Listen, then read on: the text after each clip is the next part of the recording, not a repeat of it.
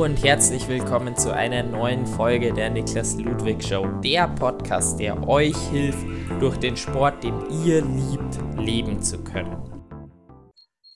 So, heute zu Gast in meinem Podcast habe ich Frederik Funk. Der braucht vermutlich gar keine große Anmoderation, da ihn die meisten, zumindest Triathleten, schon kennen. Aber kurz möchte ich trotzdem über ihn was äh, sagen.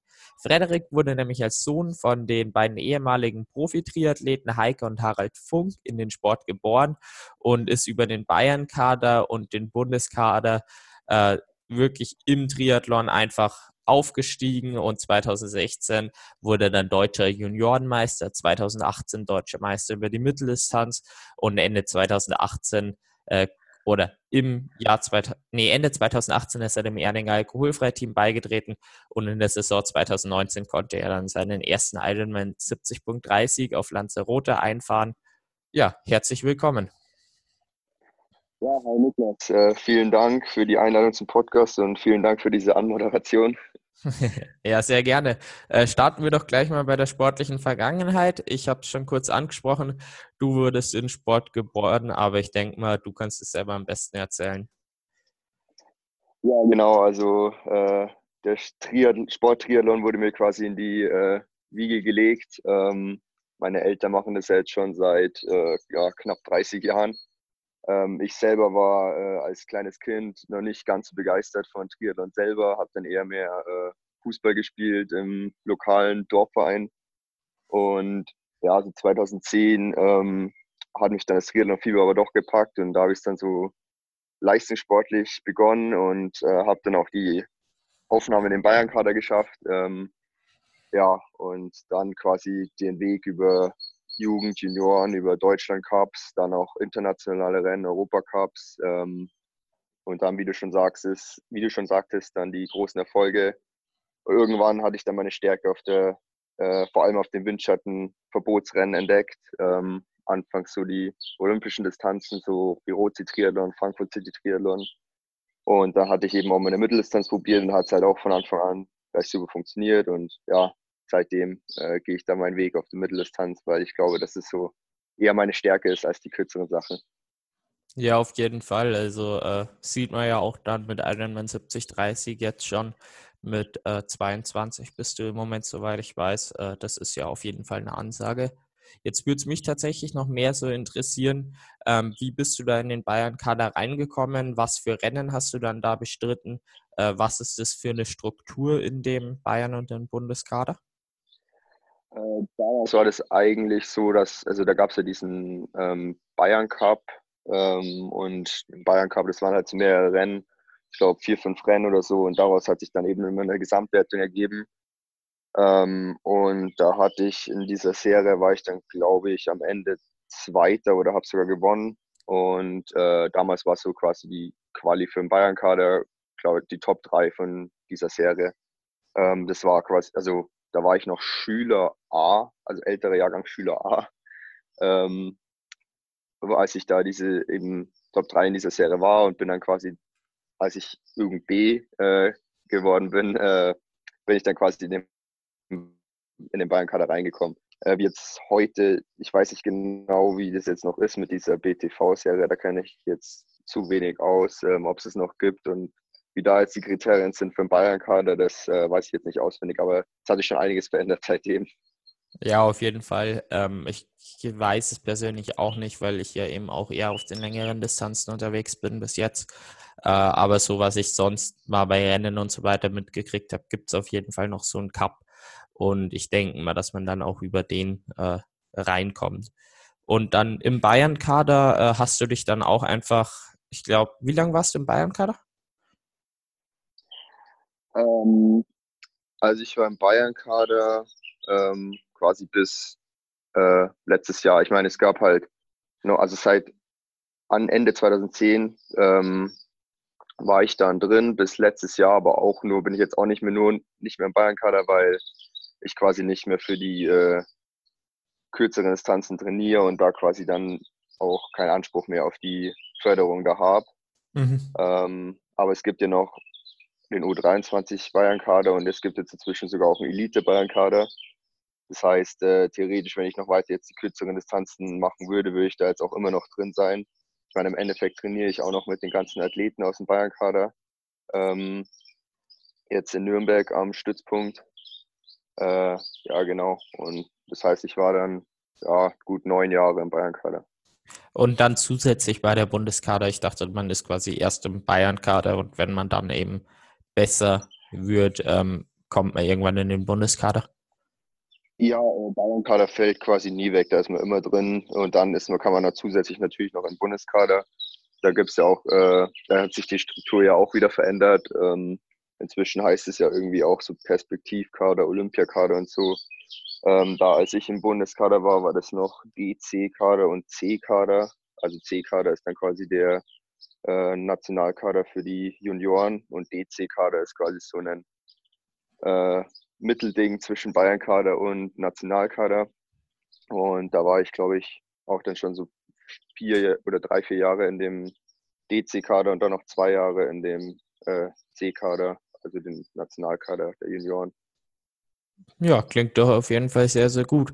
Äh, dann ähm, 2016 wurdest du deutscher Juniorenmeister. War das dann auch noch auf den äh, Sprint- oder olympischen Distanzen, oder?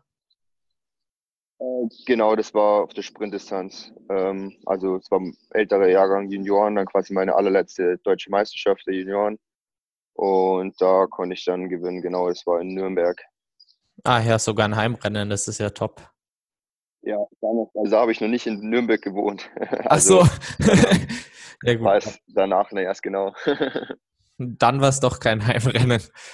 Äh, ja gut, äh, dann 2018 wurdest du schon äh, deutscher Meister auf der Mitteldistanz. Was hat dich dann bewegt dazu, dass du ähm, erst ein Mitteldistanzrennen ausprobiert hast? Ähm, also ich hatte mich ja ähm, Ende 2017 ähm, mal bei einem Mitteldistanzrennen der Challenge äh, Sardinien angemeldet. Ähm, du, also hatte zwar keinen äh, Profipass, aber konnte da über Kontakte ähm, einen Startplatz in einem Profifeld bekommen und äh, wollte es halt mal ausprobieren, weil es halt eh so Ende der Saison passt halt immer ganz gut, äh, mal was Neues auszuprobieren. Und ähm, war dann auch schon alles gebucht und zwei Wochen vorher hatte ich äh, dann einen Radsturz und habe mir das Schlüsselbein gebrochen. Ähm, und dann war es dann erstmal nichts, 2017 mit der Mitteldistanz ähm, und ging dann erstmal in die Saisonpause und mit äh, Schlüsselbeinoperation. Ähm, und dann hatte ich das quasi mein Mitteldistanzdebüt dann verschoben auf äh, Anfang 2018 bei der Challenge Regione. Ähm, und da konnte ich auf Anhieb Dritter werden. Äh, das hat dann hat, hat mir auch unglaublich äh, viel Spaß gemacht und äh, war dann auch dementsprechend erfolgreich und dann hatte ich, eigentlich war der Plan eben dann eine Mitteldistanz am Anfang der Saison zu machen und dann noch eine Mitteldistanz äh, ganz am Ende der Saison wie. Ähm, da hatte ich dann aber halt irgendwie so äh, Blut geleckt, sag ich mal, ähm, dass ich mich da eben noch relativ kurzfristig, kurzfristig für den Triathlon Ingolstadt ähm, angemeldet habe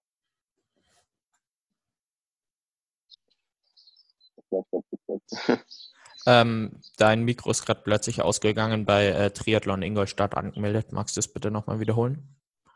Ähm, ja, genau. Also hatte ich mich für Triathlon Ingolstadt angemeldet, kurzfristig, was ja damals dann auch gleichzeitig die deutsche Meisterschaft ähm, über die Mitteldistanz war. Und äh, klar, ich also muss von vornherein sagen, die Besetzung war jetzt äh, nicht äh, super gut. Also es war jetzt nicht die besten deutschen Mitteldistanz-Triathleten wie Frodeno, Kiele etc. am Start. Ähm, deswegen hatte ich von vornherein gesagt, wäre cool, wenn ich da mir den äh, Titel holen würde. Und da hatte ich dann auch einen super Tag und äh, ich konnte mir den Titel holen. Und ja, so hatte ich dann irgendwie noch mehr Bock auf die Mitteldistanz bekommen. Und dann hatte ich quasi noch eine dritte Mitteldistanz die ursprünglich nicht geplant war, ähm, eingeschoben. Das war dann Challenge Walchsee, ähm, was quasi so ein Heimrennen für mich ist. Das ist so 15 Kilometer hier von meinem Heimatort entfernt, Walchsee, ähm, gleich über der österreichischen Grenze. Und genau da war dann Sebastian Kiele am Start und ähm, ich konnte da dann äh, Zweiter hinter Sebastian Kiele werden und das hat mir äh, relativ viel Aufmerksamkeit, sage ich mal, gebracht, äh, da dann natürlich dementsprechend dann auch äh, die Aufmerksamkeit der Medien äh, höher war. Ja, das glaube ich genau, auf jeden ja. Fall, aber ich meine, zweiter hinter Sebastian Kienle, das ist ja schon auch einfach eine Ansage. Ja, auf jeden Fall. Ist, äh, ich meine, klar, ich habe jetzt nicht gesagt, äh, ich will hier unbedingt Sebi schlagen. Deswegen war ich damit auf jeden Fall zufrieden. Ja gut, äh, das wäre auch wirklich ein krasses Ziel. Ähm, erste Saison Mitteldistanz, ja, wen schlagen wir? Äh, Sebi Kienle, Hawaii-Gewinner, genau. ähm, du hattest dann 2018 schon die Profilizenz, klingt so, oder? 2018 war dann quasi das erste Jahr mit der Profilizenz, genau. Und ähm, was war da für eine Überlegung dahinter? Also du hättest ja, glaube ich, auch noch im ähm, Amateurfeld erstmal dich beweisen können, aber du bist dann ja wirklich schon quasi auf die Mitteldistanz direkt ins Profifeld. Ähm, was war da für eine Überlegung dahinter? Ähm, ja, eines, also ich hatte schon gedacht, also dass ich eben das Potenzial habe, da auch im Profifeld äh, relativ weit äh, vorne zu landen. Und ich meine, klar, dann einerseits, ähm, klar wegen dem Preisgeld, äh, das gibt es natürlich dann als Amateur nicht. Und andererseits dann würde ich ja dann auch irgendwie anderen Amateuren äh, die Chance auf ein äh, Podium äh, da zerschlagen, wenn ich quasi Eis. Ich bin ja quasi, ich war ja quasi Profi, also ich habe ja neben dem Sport, äh, klar, ich habe ich hab noch studiert, aber jetzt auch nicht äh, Vollzeit. Deswegen ähm, wollte ich dann schon alles auf eine Karte gleich setzen. Ja gut, das äh, hat dann sich ja auch bewährt. Also das war definitiv die richtige Entscheidung. Ja, genau. 2019 ähm, war dann dein erster Sieg bei der äh, 70, beim 73 auf Lanzarote. Äh, da waren ja auch große Namen am Start. Also ähm, wie lief das denn dann ab?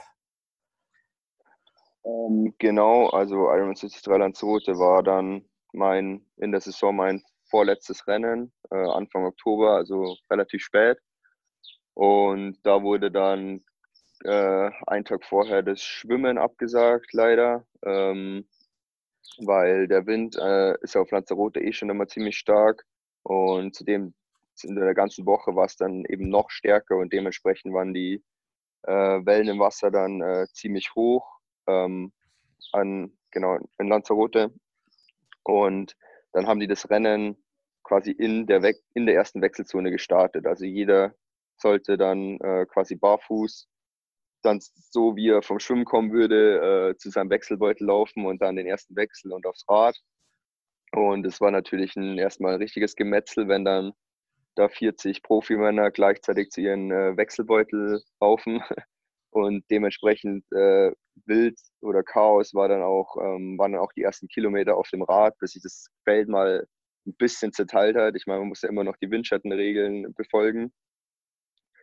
Und ja, bei dem äh, Wind dort sei Dank, dass äh, sich das dann auch eben relativ schnell zerteilt hat und vorne dann so eine Gruppe von, glaube, äh, am Anfang noch acht Leuten äh, und dann nach der Hälfte nur noch sechs Leute mit mir dann auch äh, wegfahren konnte. Und ja, die Strecke dann Lanzarote, die ist äh, richtig anspruchsvoll. Einerseits wegen, eben wegen des Windes ähm, und andererseits hat es, glaube ich, auch 1200 Höhenmeter auf 90 Kilometer. Und ähm, ja, ich konnte dann in der zweiten Runde, also es war so eine große 60 Kilometer Runde und dann noch eine kleinere Runde mit 30 Kilometern, äh, konnte ich dann eine äh, kleine Lücke fahren. Und als ich das gesehen habe, habe ich dann natürlich auch aus Motivation dann nochmal extra drauf gedrückt und äh, konnte dann, glaube ich, knapp zwei Minuten in die zweite Wechselzone mitnehmen. Und äh, mein Vater war auch auf der Strecke, deswegen äh, wusste ich halt auch nie, äh, von außen, wie viel Vorsprung ich eigentlich habe ähm, auf, auf die Verfolger. Und die Laufstrecke war jetzt auch so eine eigentlich relativ anspruchsvolle 5-Kilometer-Runde. Und du hast zu keinem Zeitpunkt auch irgendwie ähm, deinen Verfolger gesehen. Es war halt kein Wendepunkt, sondern nur so eine Runde. Und äh, ich wusste halt wirklich nie, ob die jetzt näher kommen, wie viel, ob ich jetzt irgendwie wieder was noch was rauslaufe. Also ich musste quasi die ganze Zeit äh, Vollgas geben äh, so gut es ging und äh, konnte aber den ersten Platz dann, glaube mit knapp eineinhalb Minuten Vorsprung vor Peter Hemerik dann ins Ziel retten und dann meinen ersten Ironman 73 gewinnen. Naja, ein Ziel retten würde ich ja fast nicht sagen, wenn du vom Radl runter bist und zwei Minuten hattest und dann eineinhalb noch ins Ziel, war ja dann recht souverän zu Ende gebracht, auch wenn es sich wahrscheinlich nicht so angefühlt hat, wenn man ja, genau. gar nicht weiß, wo ich die... Halt, e-, ja, ich wusste halt eben zu keinem Zeitpunkt, das war dann so eine, schon so ein Jagdgefühl. Ja, das glaube ich. Also gerade wenn man gar nichts weiß. Ähm, ich meine, in Erding ähm, hast du ja jetzt auch letztes Jahr dann das Rennen mitgemacht. Ähm, da hat man ja auch eigentlich keinen Wendepunkt auf der Laufstrecke, aber da war es bei dir wahrscheinlich schon so eindeutig, äh, dass du keine Angst mehr hattest, eingeholt zu werden. Und das ist wahrscheinlich ein anderes Gefühl, oder? Ja, ich meine, gut, Erding war halt auch so ähm, nochmal so ein anderer Stellenwert. Also ja, es war schon so ein Trainingsrennen, sage ich mal, für mich. Ähm, klar habe ich da natürlich das Beste aus, aus, mir rausgeholt und war wahrscheinlich sogar eine meiner besten olympischen Distanzen, die ich bis dato äh, dann auf jeden Fall auch gehabt habe. Äh, also hatte ich schon eine ziemlich starke Performance und da hatte ich auf dem Rad ähm, schon gesehen auch, dass ich schon relativ großen Vorsprung habe und äh, dementsprechend hatte ich dann beim Laufen dann auch nicht mehr ähm, das Gefühl, dass mich da jetzt bald jemand einholen würde. Ja, gut, stimmt. Da hat man ja beim Radeln äh, dann die Wendepunktstrecke, da sieht man es ja dann ziemlich gut. Ähm, ich habe gerade nur an die Laufstrecke gedacht und da sieht man nicht besonders viel. Naja, jetzt ähm, bist du ja eben noch ziemlich jung, hast zwar schon viele Jahre sportliche Erfolg, also sportliche Vergangenheit, ähm, aber du hast noch große Ziele. Ähm, ich weiß, dass du das Ziel hast, Hawaii zu gewinnen. Äh, wie schauen denn die Ziele bei dir in den nächsten Jahren aus? Also jetzt äh, für die Saison 2020, sage ich mal, wären meine Ziele ähm, weitere Siege auf Mitteldistanzen wie Challenge oder Ironman 73 und äh, Top 10 bei der Ironman 73 wäre in Neuseeland gewesen. Ist jetzt die Frage, inwiefern ich das jetzt dieses Jahr noch erfüllen kann. Ähm, und ja, ansonsten ändert sich das auch nicht groß für die nächsten Jahre. Also ich, ich bleibe erstmal schon noch eine Zeit auf jeden Fall auf der Mitteldistanz versuche dann auch das Maximale ähm, rauszuholen und äh, eventuell in ein paar Jahren vielleicht ähm, auf jeden Fall Favorit fürs Podium bei einer Ironman 73 WM zu sein. Ähm, und dann geht es natürlich auch irgendwann mal auf die Langdistanz, aber wann das genau sein wird, kann ich jetzt noch nicht sagen. Und äh, klar, das langfristig große Ziel, äh, wofür ich halt jeden Tag dann auch arbeite und was mich eben motiviert, ist dann ein Sieg beim Ironman Hawaii. Jetzt hast du gerade sogar Abmelden angesprochen. Ich hatte eigentlich gar nicht bei dir äh, gedacht, das Thema anzusprechen. Ähm, du hast es vorher nur schon angesprochen. Du hast außer dem Studium nicht mehr viel gemacht, 2017 schon. Ähm, du bist dann wirklich Vollzeit als Profi und kannst dir das auch durch Sponsoren komplett finanzieren, oder? Genau, also inzwischen bin ich eingeschrieben, also oder mache schon auch äh, ich sehe pro Semester immer ein paar Prüfungen. Das ist so eine Studie für Spitzensportler in Ansbach, International Management.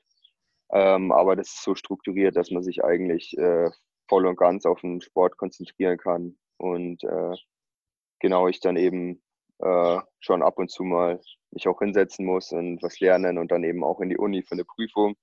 Aber auf jeden Fall äh, nicht so wie ein, nicht zu vergleichen mit einem Vollzeitstudium. Ja, klingt auf jeden Fall so. Und wenn es gerade für Sportler sogar ausgelegt ist, äh, ist es wahrscheinlich auch so, dass man dann in der Off-Season oder so eher ein bisschen mehr machen kann und wenn Rennen sind, sich dann wirklich auf die Rennen fokussieren kann. Ja, dann, genau.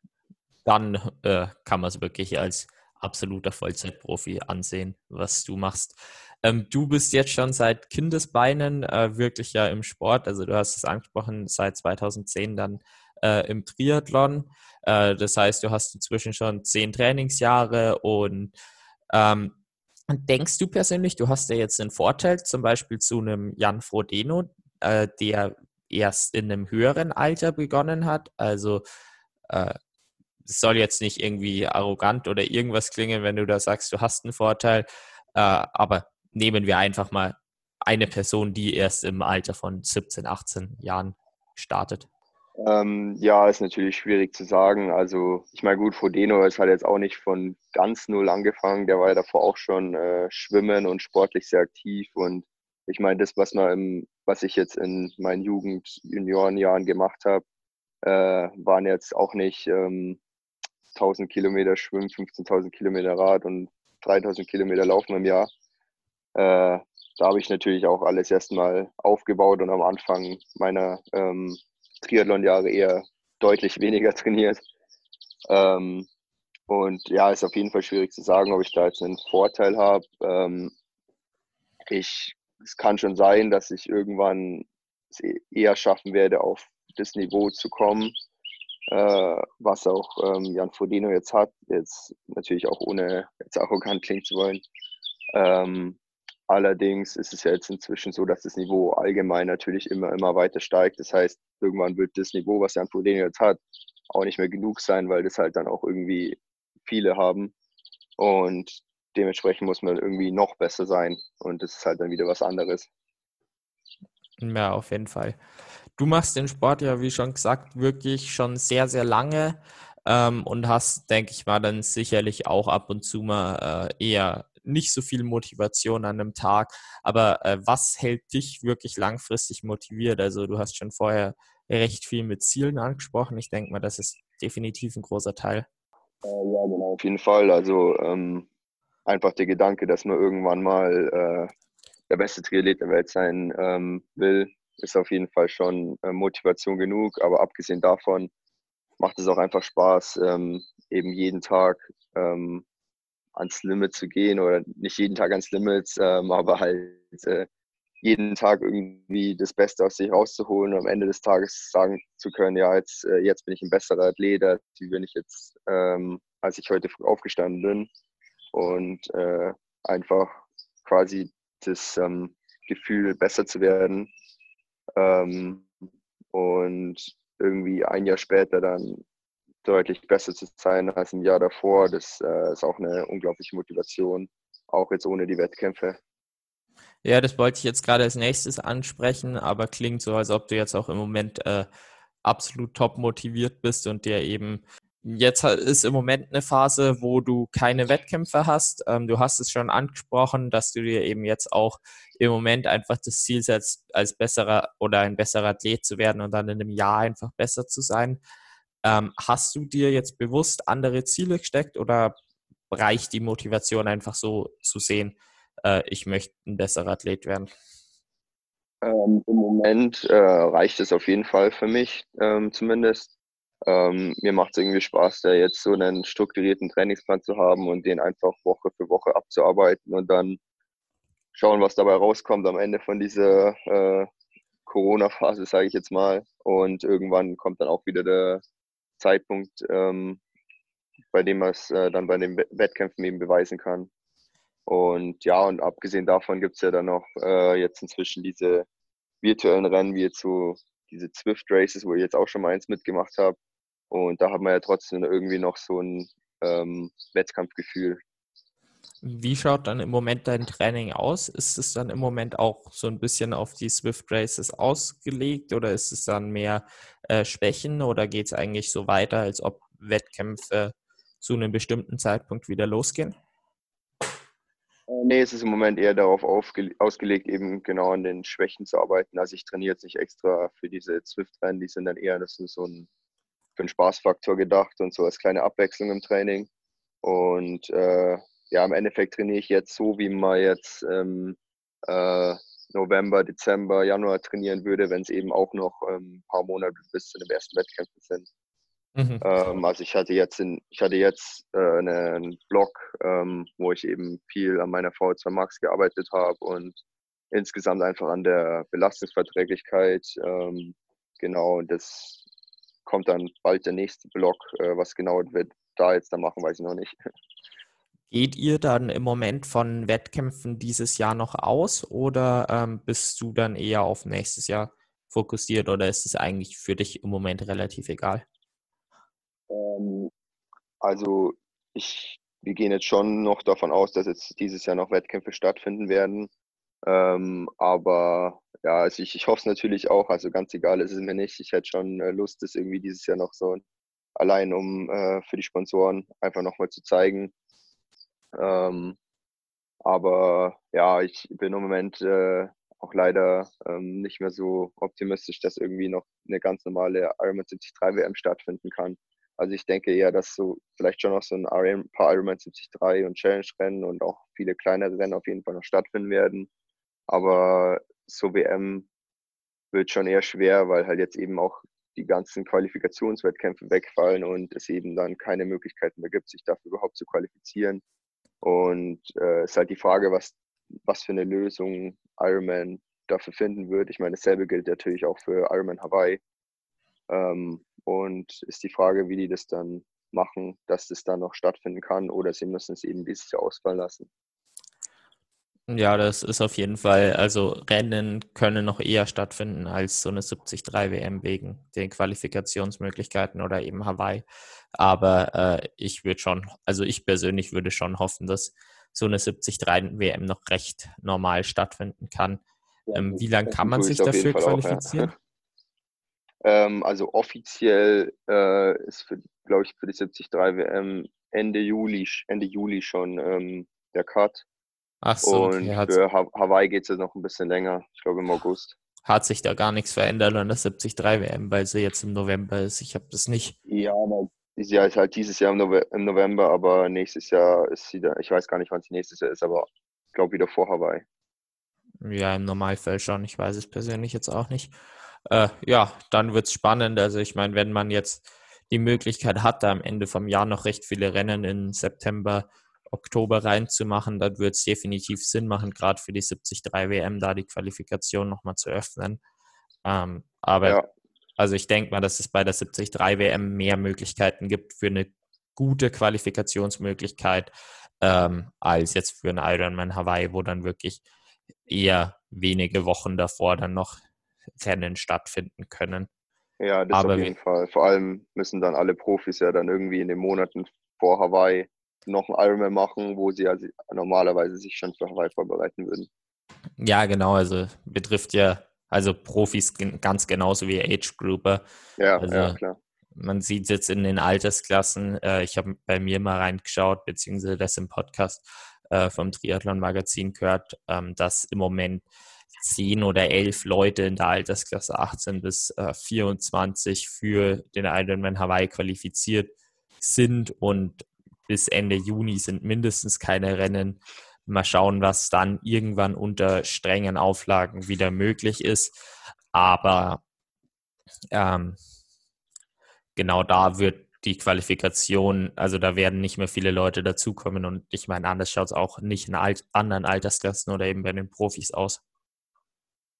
Ja, Jetzt dann Ende 2018 ähm, bist du ins Erdinger Perspektivteam gekommen und darüber hattest du dann die Möglichkeit, äh, zu Trainingslagern äh, und so weiter mit Athleten wie Patrick Lange, Andi Dreiz oder Daniela Bleimehl äh, zu fahren.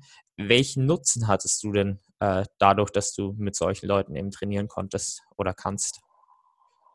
Ähm, also nutzen würde ich jetzt, äh, ne gut, ich meine, klar, man lernt schon einiges von denen, äh, was sie, was die so sonieren, was die so essen, sage ich mal, was einfach was sie für Typen sind. Und ähm, ich sage mal, das ist halt das Coolste eigentlich dabei ist, dass man sich eben mit den Leuten eben anfreundet, die äh, einfach persönlich kennenlernt. Und äh, klar, ich habe äh, auf jeden Fall mega Respekt vor ähm, all meinen Teamkollegen. Und es ist schon cool, dass auch einige von denen auch ähm, jetzt zu meinen Freunden zählen kann. Ja, das glaube ich auf jeden Fall. Hast du persönlich auch wirkliche Vorbilder im Sport? Ähm, ja, schon. Also ich würde mal sagen, einerseits Jan Frodeno. Ähm, ich meine, nicht nur ähm, sportlich, sondern einfach auch das professionelle Auftreten ist, auf, ist einfach äh, immer wieder erstaunlich. Ähm, auch einfach, wie, wie viel Aufmerksamkeit er zum Beispiel auf seinen In Indoor Ironman da äh, ziehen konnte. Und es ist schon einfach äh, extrem professionell, wie, wie der sich eben verhält, sag ich mal. Und das ist auf jeden Fall, äh, sag ich mal, mein größtes Vorbild. Und äh, abgesehen davon ähm, gibt es schon auch ein paar andere Athleten, die ich auf jeden Fall so, auf jeden Fall würde ich mal sagen, mega cool finde, wie zum Beispiel Cameron Worth, äh, Lionel Sanders oder ähm, inzwischen bin ich auch ziemlicher Fan von Cody Beals geworden. Ähm, einfach weil ich das weil ich die Typen einfach irgendwie mega cool finde, mega sympathisch und authentisch und, und der auch außerdem sehr transparent mit seinen Daten umgeht und äh, sowas finde ich bei Profi, Profiathleten immer äh, sehr sympathisch, wenn die eben transparent äh, mit ihren Daten ähm, umgehen. Das macht einfach glaubwürdig und äh, deswegen mache ich, mach ich das selber ja auch auf äh, Strava. Ja, ich finde es bei Cody Beals auch extrem cool, dass der wirklich ähm, nicht nur seine Trainingsdaten und so weiter veröffentlicht, was super interessant ist, sondern mhm, der ja, hat genau, seit ja. 2015 dürfte das sein, ähm, über jedes Trainingsjahr, äh, über jedes Wettkampfjahr ähm, wirklich seine Triathlon-Einnahmen und Ausgaben und alles aufgelistet. Genau hier durch Sponsoren habe ich so viel bekommen, durch Preisgelder so viel und das ist wirklich in einem großen Blog mit, ähm, mit Übersicht über das Jahr ist echt super interessant geschrieben. Also wer das nicht kennt, äh, ist auch von mir eine klare Leseempfehlung. Und äh, ja, der ist mir auch super ja. sympathisch, das stimmt. Ähm, eigentlich hatte ich dich tatsächlich eingeladen, ähm, um mehr über das Thema Sponsoren zu sprechen, weil ich es bei dir wirklich beeindruckend finde, dass du in deinem jungen Alter eben schon Sponsoren wie Cube, Erdinger Alkoholfrei, Swisside, Club La Santa, Hoop, Oakley und so weiter als Sponsoren zählen kannst. Ähm, aber du hast mir dann geschrieben, dass du seit eineinhalb Jahren deine Sponsoren abgegeben hast, also das äh, Thema rund um Sponsorings. Und in einem vergangenen Podcast mit Andreas Klar habe ich auch über dieses Thema gesprochen. Und er hat ganz klar davon abgeraten, ähm, seine Sponsorings und so weiter abzugeben, weil die Agenturen und so weiter, die sowas machen, einfach die Leidenschaft, die man selber für den Sport hat, nicht so gut weitergeben kann. Jetzt würde mich da einfach mal deine Meinung äh, dazu interessieren. So kann man sich einfach auch eine eigene Meinung bilden. Warum hast du deine Sponsoren abge, äh, ab, deine Sponsorings abgegeben und äh, wie siehst du das mit der Leidenschaft, die ich jetzt angesprochen habe? Ähm, ja, also genau seit äh, knapp eineinhalb Jahren ähm, macht es für mich äh, Zibisch Slufcik. Der ist ähm, der CEO von Challenge Family und ähm, der, wir haben uns kennengelernt ähm, bei meinem Rennen ähm, gegen Sebastian Kiele, Challenge Walchsee. Ähm, da ist er danach eben auf mich zugekommen und hat gefragt, hey, hast du eigentlich schon jemanden, äh, der dir da unter die Arme greift ähm, mit Sponsoring und er würde das gerne für mich machen und ähm, eigentlich war ich da gleich interessiert und dann haben wir das eben auch so gemacht und inzwischen sind wir auch richtig gute äh, Kumpels geworden und verstehen es auch richtig gut. Ähm, er selber, also ist jetzt keine Agentur, ist quasi er selber macht es als äh, Privatperson und ähm, der Grund, wieso ich das gemacht habe, ist ähm, einerseits, weil äh, Zibi extrem ähm, verknüpft ist. Also der hat wirklich Kontakte zu der ganzen Welt. Äh, das ist Kontakt ist, glaube ich, mit das Allerwichtigste bei ähm, Sponsoring, Suche und Anfragen. Ähm, ist einfach immer besser, wenn man die Leute persönlich kennt ähm, oder jemanden kennt, der jemanden kennt. Das ist, äh, hilft einfach immer extrem. Ähm, und Genau, und er selber äh, würde sich jetzt auch nicht wirklich als äh, Manager bezeichnen, äh, sagt er auch immer, sondern mehr so als ähm, Mentor und äh, Karrierebegleiter. Es ist auch so, dass es, äh, klar, er macht die ganzen Verhandlungen und so, aber am Ende entscheidet natürlich immer noch ich, ähm, ob ich jetzt äh, den Sponsor haben will oder nicht. Ähm, das heißt, es ist jetzt nicht so, dass äh, ich das wirklich 100% in seine Hände gebe und mich das gar nicht interessiert. Ähm, als die Leidenschaft geht dadurch auf jeden Fall äh, nicht verloren, sage ich mal. Und ich will, also bis jetzt hat sich auf jeden Fall äh, richtig gelohnt. Ähm, hat schon äh, einige sehr gute äh, Verträge für mich rausgehandelt, wie auch schon von ein paar, also kon konntest ja auch schon einige Sponsoren nennen von mir. Und ähm, ja, äh, was soll ich jetzt noch sagen, genau. also wie schaut es auf jeden Fall, ja. Ähm, ich wollte jetzt fragen, wie das im Praktischen dann bei dir ausschaut. Also ähm, geht dann der, ich kann den Namen, muss ich sagen, nicht aussprechen, äh, auf die Firmen äh, zu oder ähm, kommen die Firmen auf euch zu und er beantwortet dann die Mails und du kümmerst dich dann am Ende so ein bisschen, nickst es noch ab oder sagst, nee, da und da wäre vielleicht eine Änderung gut oder mit der Firma geht gar nicht. Ähm, wie schaut es so aus?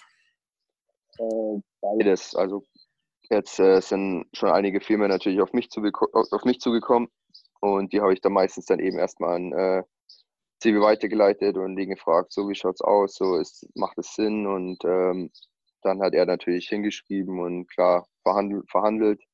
Und äh, genau auf der anderen Seite hat er natürlich auch äh, einige Firmen angefragt. Also ist beides so. Wie ist es dann? Bekommt ähm, also jetzt aus reinem Interesse für jetzt äh, junge Sportler, ähm, bekommt der einen Prozentsatz von den äh, Sponsoring-Einnahmen ähm, oder äh, Gibt es dann einen bestimmten Betrag, jetzt einfach nur in deinem Fall? Ja, genau. Ein äh, gewisser Prozentsatz von den Einnahmen der Sponsoren. Also da gibt es ja dann immer auch so Fixum und dann eben auch die Prämien. Und äh, davon bekommt er dann ein paar Prozente, genau. Ja, das ist halt wahrscheinlich auch für dich super, weil du damit einfach kein Risiko trägst ähm, mit irgendwelchen dauerhaften hohen Ausgaben, auch wenn jetzt zum Beispiel wegen Corona äh, mhm dann äh, Sponsoren wegfallen würden, weil können einfach keine Sponsorings mehr tragen. Was ich äh, vorher noch sagen würde, als Grund, äh, wieso ich mir auch noch einen Manager geholt habe, und zwar ähm, wusste ich am klar, ich bin jetzt ganz am Anfang von meiner Karriere, ähm, wusste ich halt auch nicht ähm, um meinen Marktwert. Und das ist, finde ich, auch schon sehr gut, wenn man zumindest jemanden äh, von außen sich holt, der da auf jeden Fall Ahnung in dem Business hat und ähm, der eben weiß, was ein Athlet äh, meines Kalibers jetzt eben wert ist, der kann dann auch ganz anders mit den Sponsoren verhandeln. Ich würde zum Beispiel sagen, so, ähm, also ich meine, ich hätte fast zu allem ja, ja, nehme ich gesagt, ohne da irgendwie zu verhandeln, weil ich, weil das quasi schon gut genug für mich gewesen wäre und äh, Sibi würde da zum Beispiel dann äh, eben sagen, nee, das ist eben noch nicht, noch nicht genug, ich bin, äh, sag ich mal, viel mehr wert. Und mhm. äh, dementsp dementsprechend äh, war das auf jeden Fall vor allem am Anfang sehr, sehr gut, jemanden zu haben, der um äh, meinen Marktwert da eben Bescheid weiß. Ja, ist auf jeden Fall ein sehr, sehr guter Punkt. Ähm, ich glaube tatsächlich, also jetzt eben die Punkte, die du ansprichst und gerade wenn man sich eben deine Sponsoren anschaut, ist es ja extrem erfolgreich, was ihr macht. Ähm, ich fand nur die Punkte, die der Andreas Clark gesagt hat, auch wirklich extrem gut. Ähm, da könnte man wahrscheinlich auch einfach eine gute Mischung draus machen, dass man äh, sich mehr einen Mentor besorgt, der, also ich meine, ist jetzt einfach nur eine persönliche Idee, eine Anregung, all, alle Hörer, ähm, soll jetzt nicht bei dir irgendeine Änderung sein, nur einfach jetzt mal mein persönliches Fazit aus den beiden. Ähm, dass man sich eben einen Mentor dazu holt, der eben über so Marktwert und so weiter Bescheid weiß und ähm, vielleicht auch in der Gruppe dann ähm, auf so einen Sponsor zugeht, dass man das auch einfach selber mit der Zeit lernt. Ähm, aber das sind, also ist jetzt nur mein persönlicher Gedanke, das kann jeder definitiv so machen, wie er will. Und bei dir ist es ja auch so definitiv sehr, sehr erfolgreich. Ja. Wie, ähm, äh, wie ist es dann bei dir? Du hast schon angesprochen, äh, persönliche Kontakte sind A und O bei Sponsorings äh, kommen dann die Kontakte meistens über dich oder äh, jetzt auch übers Erdinger Team oder über äh, dann eben den Sebi? Ähm, also meist jetzt von Sponsoring auf jeden Fall hauptsächlich über Zivi. Ich meine, ich bin jetzt äh, noch nicht so lange in dem Geschäft. Also ich habe natürlich, ich baue natürlich jetzt auch über die Jahre Kontakte auf, lerne äh, Leute kennen ähm, und Zivi ist halt jetzt schon, ich glaube, über 30 Jahren in dem Geschäft und äh, der kennt dann natürlich zig Leute. Der kennt wahrscheinlich in jeder äh, Firma, die was mit Triathlon am Hut hat, mindestens eine Person. Ähm, deswegen kommt es da hauptsächlich noch über ihn. Ja, aber das klingt auch sehr gut. Wie ist es bei dem äh, Cebi? Ist der, also äh, macht er sowas schon länger für Athleten oder ist es jetzt ähm, für dich ein Sonderfall, ähm, weil er ist ja eben sonst Challenge Family CEO, CEO, wie du schon gesagt hast. Ja, der hat es auch schon für die äh, Rellert Brothers, also Andi und Michael Rellerts gemacht, für ähm, Andreas Treitz, ähm, für Andreas Birnbacher, der Biathlet. Ähm, also er selber kommt nämlich auch ganz ursprünglich vom, vom Biathlon.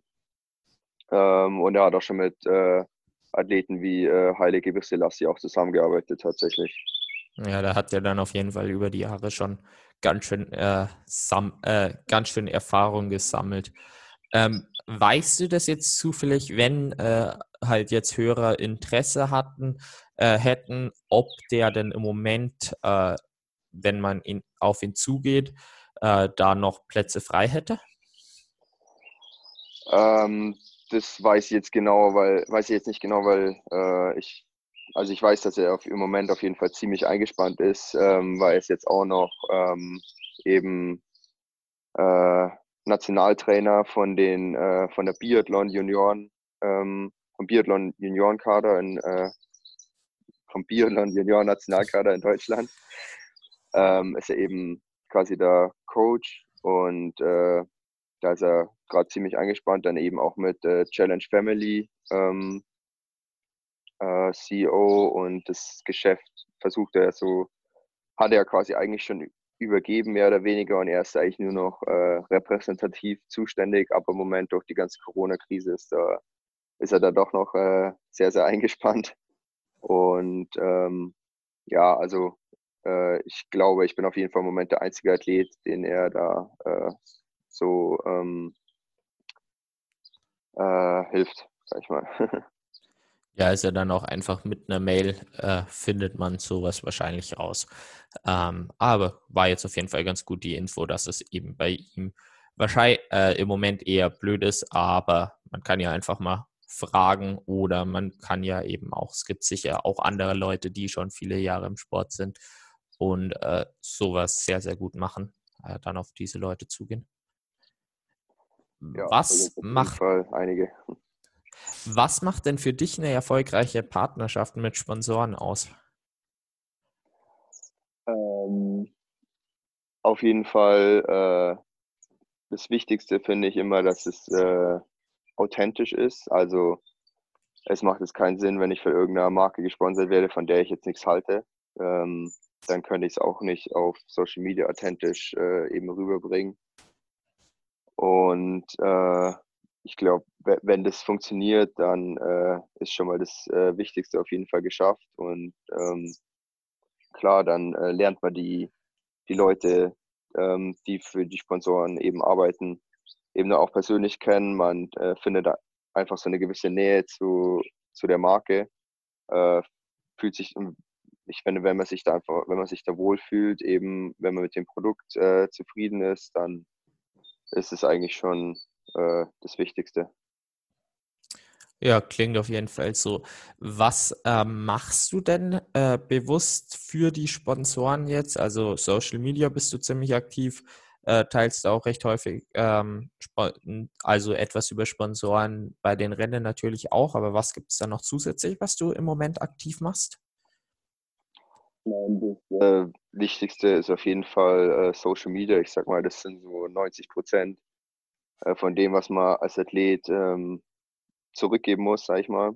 Ähm, und die anderen 10 Prozent sind dann eben sowas wie äh, Sponsorentermine, wie zum Beispiel irgendwelche gewissen, irgendwelche Fotoshootings oder eben ähm, zum Beispiel jetzt bei Cube äh, gibt es dann eben die Dealer Days, ähm, wo wir dann eben als Athleten Guide für die äh, Händler äh, machen müssen, beziehungsweise machen dürfen.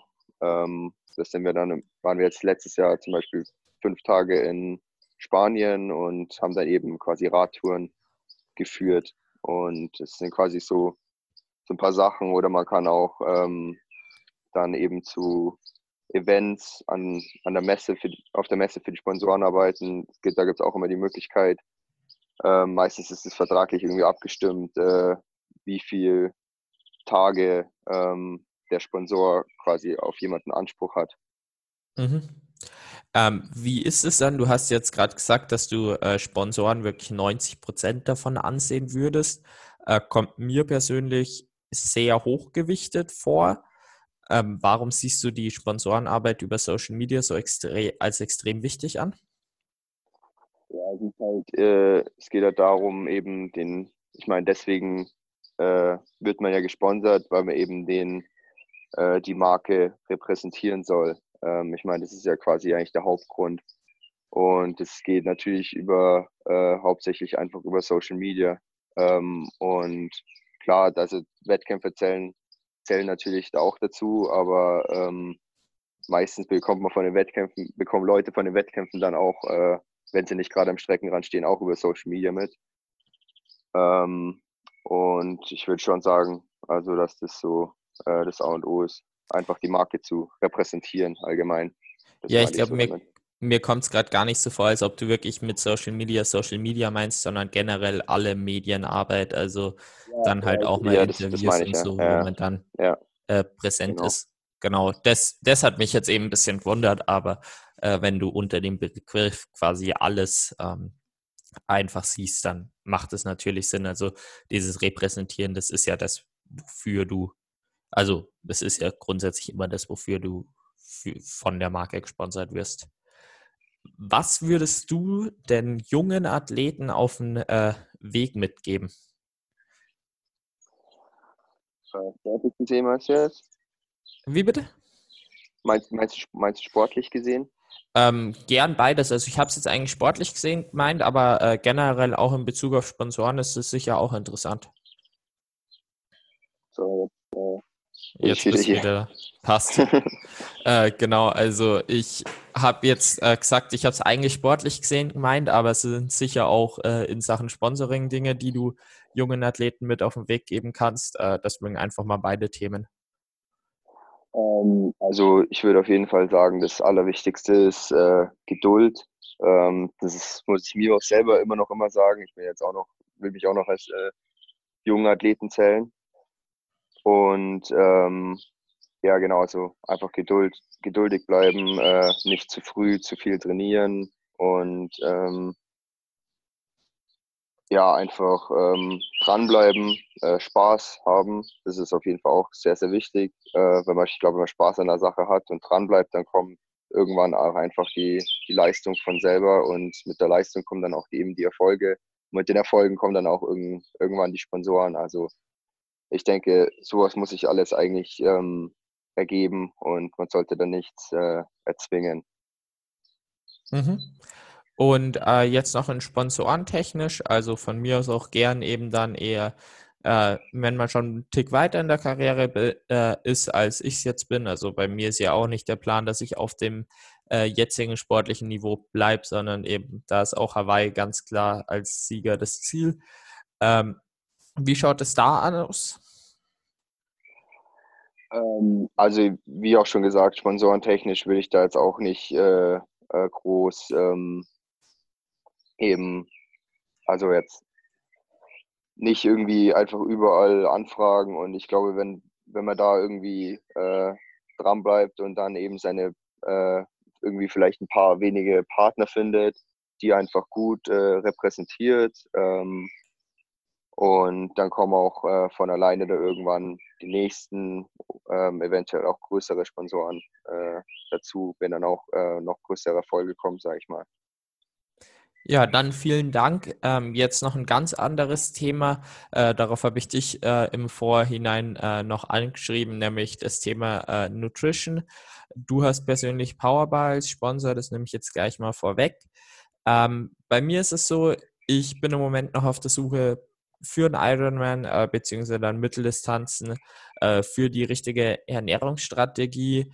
Ähm, mein Magen ist relativ empfindlich, das heißt, ich komme auch beim Laufen mit den normalen Gels nicht top klar. Äh, jetzt wollte ich einfach mal fragen, wie das denn äh, bei dir im Rennen dann mit der Ernährung ausschaut. Auch gerne eben, weil es ja immer bei den Rennen, bei den Ironman-Rennen zumindest selber ähm, Enafit-Produkte gibt. Ähm, wie du das mit eben deinen Produkten von Powerbar, mit denen du super klarkommst, äh, handhabst? Also ähm, ich benutze auf jeden Fall nur ausschließlich meine Produkte. Also ich benutze es nie irgendwie im Wettkampf dann irgendwelche, also die Produkte der Verpflegungsstation, es sei denn, da ist Powerbar. ähm, dann ist es teilweise schon so, dass ich mir beim äh, Laufen das Gewicht spare und dann eher das Gel von der Verpflegungsstation nehme. Ähm, aber ich kann einfach mal kurz sagen, wie es so meine Ernährungsstrategie ist. Ähm, also ich mache da jetzt auch nicht auch kein Geheimnis drum, weil es eh sehr individuell ist. Ähm, also ich nehme meistens so eben äh, kurz vom Start äh, schon mal äh, ein Gel. Dann ähm, nach, also ich habe beim Radfahren habe ich in meiner Radflasche acht Gels mit äh, Wasser verdünnt. Die Gels sind, sind allerdings keine Koffeingels. Ähm, also Mitteldistanz ist das jetzt, oder? Genau, mit Mitteldistanz, ja. Und quasi ist es dann so eine 500 Milliliter Flasche mit acht Gels.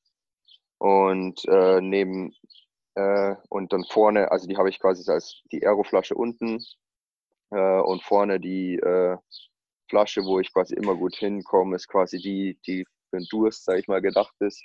Da habe ich dann Wasser, eventuell mit ein bisschen ISO verdünnt äh, drin. Die fülle ich dann auch meistens bei der Verpflegungsstation einfach mit Wasser auf und ansonsten trinke ich eben diese Gelflasche von unten, trinke ich halt über die 90 Kilometer einfach äh, gut verteilt ähm, aus bis zum Ende. Und dann beim Laufen äh, auf dem Halbmarathon nehme ich so ungefähr drei Gels äh, verteilt, auch über die ganze Distanz. Und zusätzlich äh, meistens dann auch noch Cola von der Verpflegungsstation, weil Cola finde ich immer so eigentlich ganz gut hilft. Ähm, bei den Gels beim Laufen ist es dann mit Koffein oder nimmst du da diese Liquid Gels? Genau, beim, äh, beim Laufen habe ich Koffeingels dann, ähm, weil ich sowieso, äh, sag ich mal, äh, ein Coffee Junkie bin. Deswegen brauche ich da schon, ähm, da bin ich ja dann schon Schwimmen und Radfahren ohne Koffein unterwegs. Das heißt, spätestens beim Laufen brauche ich dann mein, mein Koffein. ja, auf jeden Fall. Ähm, die Gels, die du da zu dir nimmst, sind das diese ganz normalen oder sind es diese Liquid Gels? Ähm, also wie gesagt, beim, beim Radfahren habe ich das eh mit Wasser verdünnt, äh, eine 500 Milliliter Flasche. Und beim Laufen war es bis jetzt unterschiedlich. Da hatte ich äh, manchmal, ich glaube, das eins, einzige, genau, es gibt, glaube ich, zwei ähm, Liquid Gels vom Powerbar mit Koffein. Das ist einmal das Cola. Ähm, das hat allerdings, äh, finde ich, schon wieder zu viel Koffein, deswegen nehme ich das nicht. Und das andere ist das Cherry. Ähm, das hatte ich bis jetzt, glaube ich, einmal genommen, aber ansonsten nehme ich da die ganz normalen Gels. Mhm, okay, und die dann, äh, die ganz normalen halt mit Koffein. Ja, genau. Und das äh, spüle ich dann halt bei der Verpflegungsstation dann auch wieder mit, einfach mit Wasser runter. Die Gels nimmst du die dann äh, zum Laufen hin ähm, gleich aus der Wechselzone mit oder äh, läuft es dann über das Special Nutrition? Ähm, ja, Special Nutrition gibt es ja eigentlich, äh, gibt es glaube ich nur, nur Hawaii, oder? Achso, also, ich dachte, ich, äh, generell gibt es das für Profis. Äh, also ich glaube bei manchen, manchen Rennen, aber ähm, bei den meisten Rennen eigentlich nicht. Und ähm, deswegen nehme ich die dann quasi gleich mit äh, von, der, von der zweiten Wechselzone aus. Ähm, es sei denn, manchen, ähm, bei manchen Challenge-Rennen oder bei den meisten Challenge-Rennen ist inzwischen auch Powerbar ähm, der Verpflegungssponsor. Das heißt, da nehme ich dann vielleicht ein oder maximal zwei Gills mit und ähm, hole mir dann den, also es sind quasi so als Notlösung, falls ich mal zwischen die Verpflegungsstationen was brauche. Ähm, aber ansonsten nehme ich die dann eben, klar, dann nehme ich dann die Power Gest von ähm, der Verpflegungsstation. Mhm.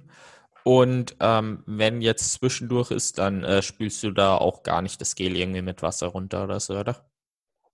Äh, nee, also klar bei der nächsten Verpflegungsstation dann, aber inzwischen komme ich damit eigentlich relativ gut klar. Also ich finde die vom, äh, ich persönlich finde die vom Power aber auch nicht so äh, super klebrig ähm, im Mund. Also ich finde, es geht schon ganz gut. Und klar, ich muss dazu auch sagen, also mit diesen ganzen äh, Gels und so, das äh, vertrage ich inzwischen auch nur gut, weil ich es halt wirklich schon sehr oft in Wettkämpfen und auch im Training gemacht habe. Ähm, also vor allem eben jetzt auch für dich, wenn der Magen da empfindlich ist, ich glaube, Übung macht da auf jeden Fall auch den Meister. Und äh, ansonsten kann man es, äh, ich glaube, beim, beim Rad, äh, beim Laufen bleibt halt nicht, nicht viel anderes übrig ähm, als Gels. Ähm, und beim Radfahren kann man es auf jeden Fall auch durch äh, Pulver ersetzen. Ja, gut, ähm, denke ich mal auch. Äh, gerade wenn man jetzt beim Laufen eben halt noch ein bisschen Liquid-Verpflegung mit Cola äh, zusätzlich nimmt, denke ich mal, sollte es dann auch auf jeden Fall gehen. Also ich habe beim Laufen bis jetzt eben immer eigentlich Wasser und Gels genommen. Äh, damit kam ich noch nicht optimal klar, aber äh, da kann ich ja eben jetzt auch mal switchen. Jetzt würde es mich noch interessieren, wo nimmst du dann die Gels mit? Ich weiß jetzt gar nicht, was du für einen Anzug hast, aber die meisten äh, Aero-Anzüge haben ja inzwischen keine äh, wirklichen Taschen mehr oder passt das bei dir in die Taschen rein? Also, also doch, ich hinten habe ich schon eine Tasche, wo ich die Gels reinstecken kann. Okay, aber also dann würde erst jetzt, beim. würde es, kein, würde es mir nicht empfehlen, einen Anzug zu holen, der gar keine Tasche hat. Also ist schon gut, wenn man irgendwo mal eine Tasche hat, wo man was reintun kann, auch wenn man auf, bei irgendeiner Verpflegungsstation irgendwas nimmt und das nicht gleich äh, eben äh, zu sich nimmt, dann kann man es auch erstmal in die Tasche tun. Also ist schon immer ganz gut. Ja. Und dann auch ähm, beim äh, Lau aber erst in der Wechselzone zum Laufen tust du die Gels dann rein, oder? Genau, genau. Die habe ich dann in meinen äh, Wechselbeutel oder am Wechselplatz, je nach Wettkampf und dann tue ich die Gels dann einfach in meine Tasche, ja. Ja, perfekt. Dann danke für die Tipps. Äh, hilft mir auf jeden Fall, werde ich äh, definitiv so mal ausprobieren äh, und einfach schauen, wie ich dann damit klarkomme. Sehr gerne, ja. Perfekt. Also ich wäre dann auch am Ende vom Podcast angekommen. Äh, mir hat es wirklich viel Spaß gemacht, äh, mal deine ja, Geschichte und Motivation und so näher kennenzulernen. Also vielen Dank, dass du da dabei warst und gerade eben auch die äh, das Sponsorentechnische, was bei dir eben wirklich gut klappt mit ähm, Agentur ist jetzt eben das falsche Wort, äh, aber mit dem Sebi ähm, da einfach nochmal Einblicke zu kriegen, äh, gerade als andere, also als Gegenseite zu dem letzten Podcast mit Andreas Klar. Ja, vielen Dank dir. Mir hat es auch Spaß gemacht. Ja, perfekt.